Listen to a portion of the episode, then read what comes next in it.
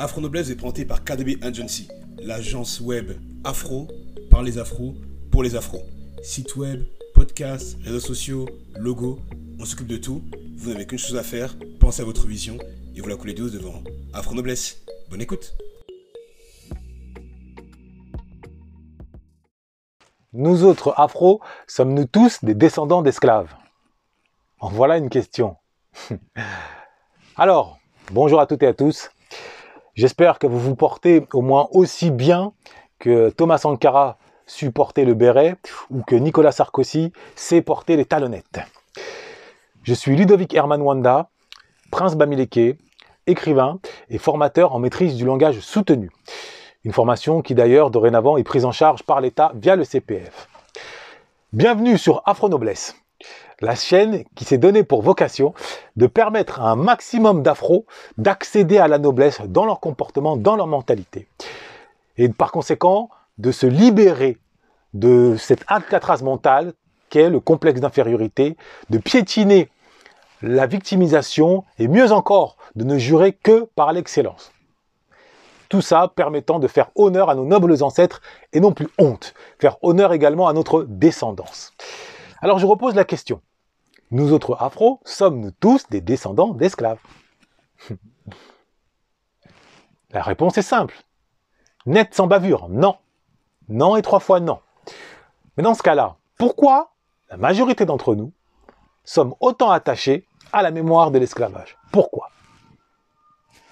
Surtout nous autres vivant en, en Europe. Pourquoi? Les Afro-Américains à la limite, on peut comprendre. Mais nous autres, originaire du Cameroun, du Congo, de la Côte d'Ivoire, et j'en passe. Pourquoi? Alors, pour avoir la réponse, on va essayer de faire un pas de côté. Est-ce que tous les Français dits de souche, aujourd'hui, descendent de Napoléon, sont descendants de Victor Hugo, sont descendants de Charlemagne, sont descendants de Clovis? Bien sûr que non. Pourtant, cela ne les empêche pas de se réclamer de Victor Hugo, de se réclamer de Charlemagne, de se réclamer de Louis XIV, de se réclamer de tous les grands noms qui ont forgé le rayonnement de la France. Alors que dans leur descendance, dans leur ascendance, pardon, la majorité des Français d'aujourd'hui ont plutôt des jacouilles la frépouille, comme le disait le film, le montrait le film Les Visiteurs, que des nobles, que des aristocrates.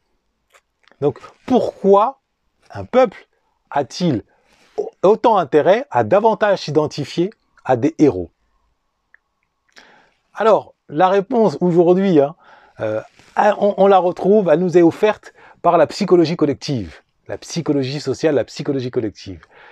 Pour être fier de ce que l'on est, il est important de se raconter, de s'identifier à des modèles positifs, forts, et non pas à des modèles faibles qui ont été victimes.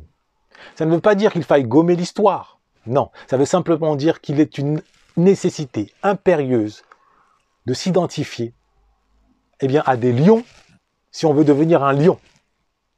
De s'identifier à des aigles si on veut devenir un aigle.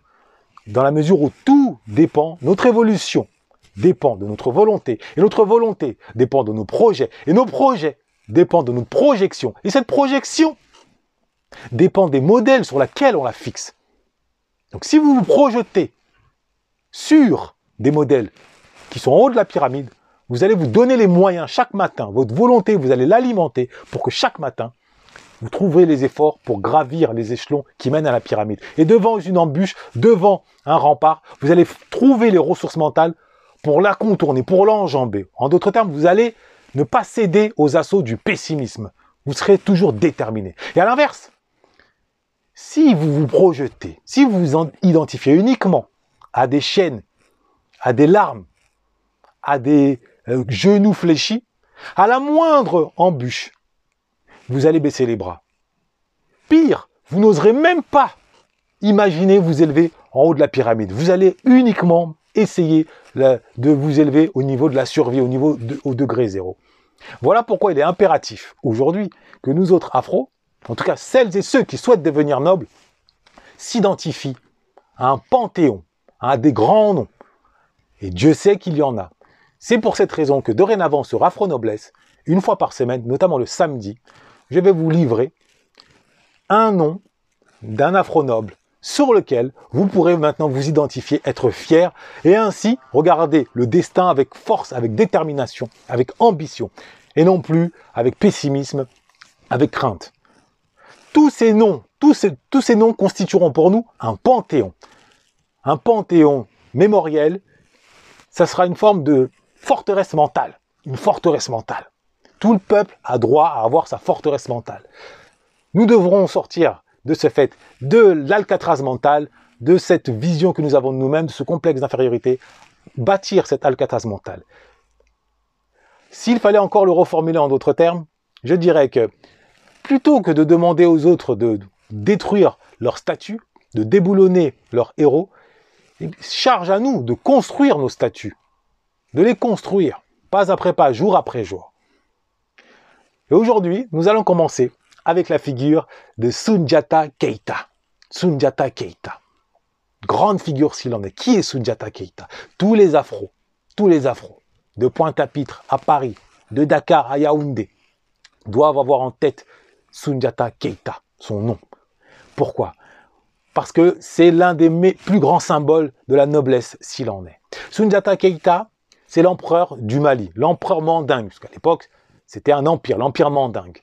Mais avant d'avoir obtenu, euh, conquis le trône, il a d'abord été, il a d'abord été l'enfant rejeté, l'enfant handicapé, voué aux gémonies. Sa mère était humiliée, humiliée par le destin ayant une bosse, humiliée par euh, ses rivales du fait d'avoir enfanté, d'avoir mis au monde un enfant handicapé qui ne marchait pas jusqu'à l'âge de 10 ans, il ne marchait toujours pas. Et face aux humiliations que subissait sa mère, le jeune Sunjata, un jour, a décidé de dépasser, de transcender sa réalité physique par sa volonté et de enfin honorer la promesse, sa promesse de destin, en s'élevant, en commençant à marcher et par conséquent en brisant, en brisant la fatalité. Donc à travers ce parcours, Sunjata Keita incarne, incarne l'élévation de soi par soi, non pas par un héritage patrimonial, non pas par le sang, mais fondamentalement par la volonté. Faire honneur au sien par sa propre volonté.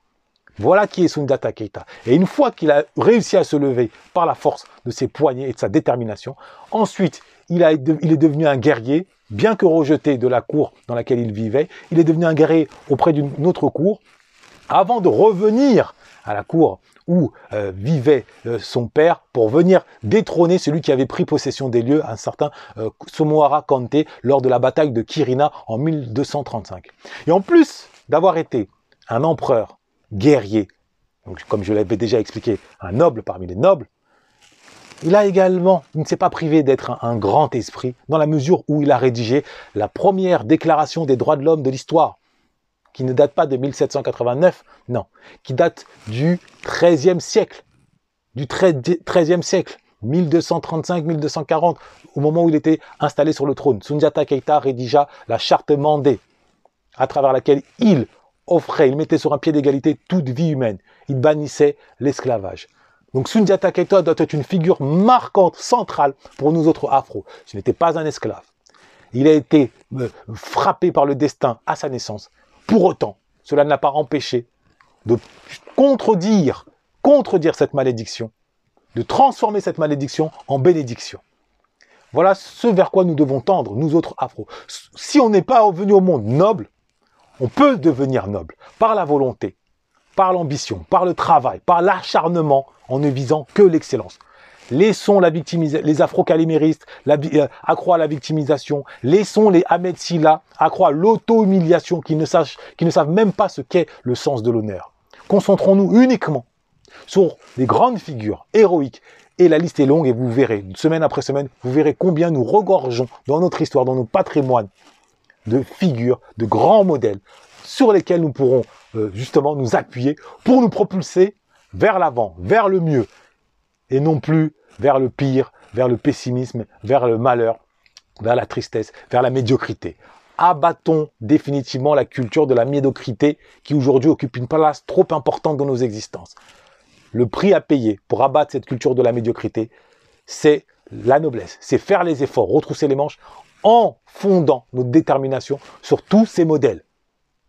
Et ainsi, nous pourrons adopter un langage soutenu, nous pourrons être indifférents aux attaques, aux, marques de mépris, aux insultes à caractère raciste pour avancer, pour continuer à avancer dès lors que personne ne se met en travers de notre chemin, personne ne pourra nous arrêter, si ce n'est nous-mêmes, si ce n'est notre propre pessimisme. Voilà le message d'aujourd'hui. Donc, vive Soudiata Keita, cultivez chacun d'entre vous, chaque afro que vous êtes d'entre vous dans un coin de votre tête. Voilà, plantez la graine de, de, Keita. Dorénavant, sachez que vous êtes, vous avez ce pouvoir de prendre votre destin en main, comme Sunjata Keita nous l'a montré. Afro Noblesse a été présenté par KDB Agency, l'agence web afro par les afros et pour les afros. Lien en description. À très vite. Noblesse oblige.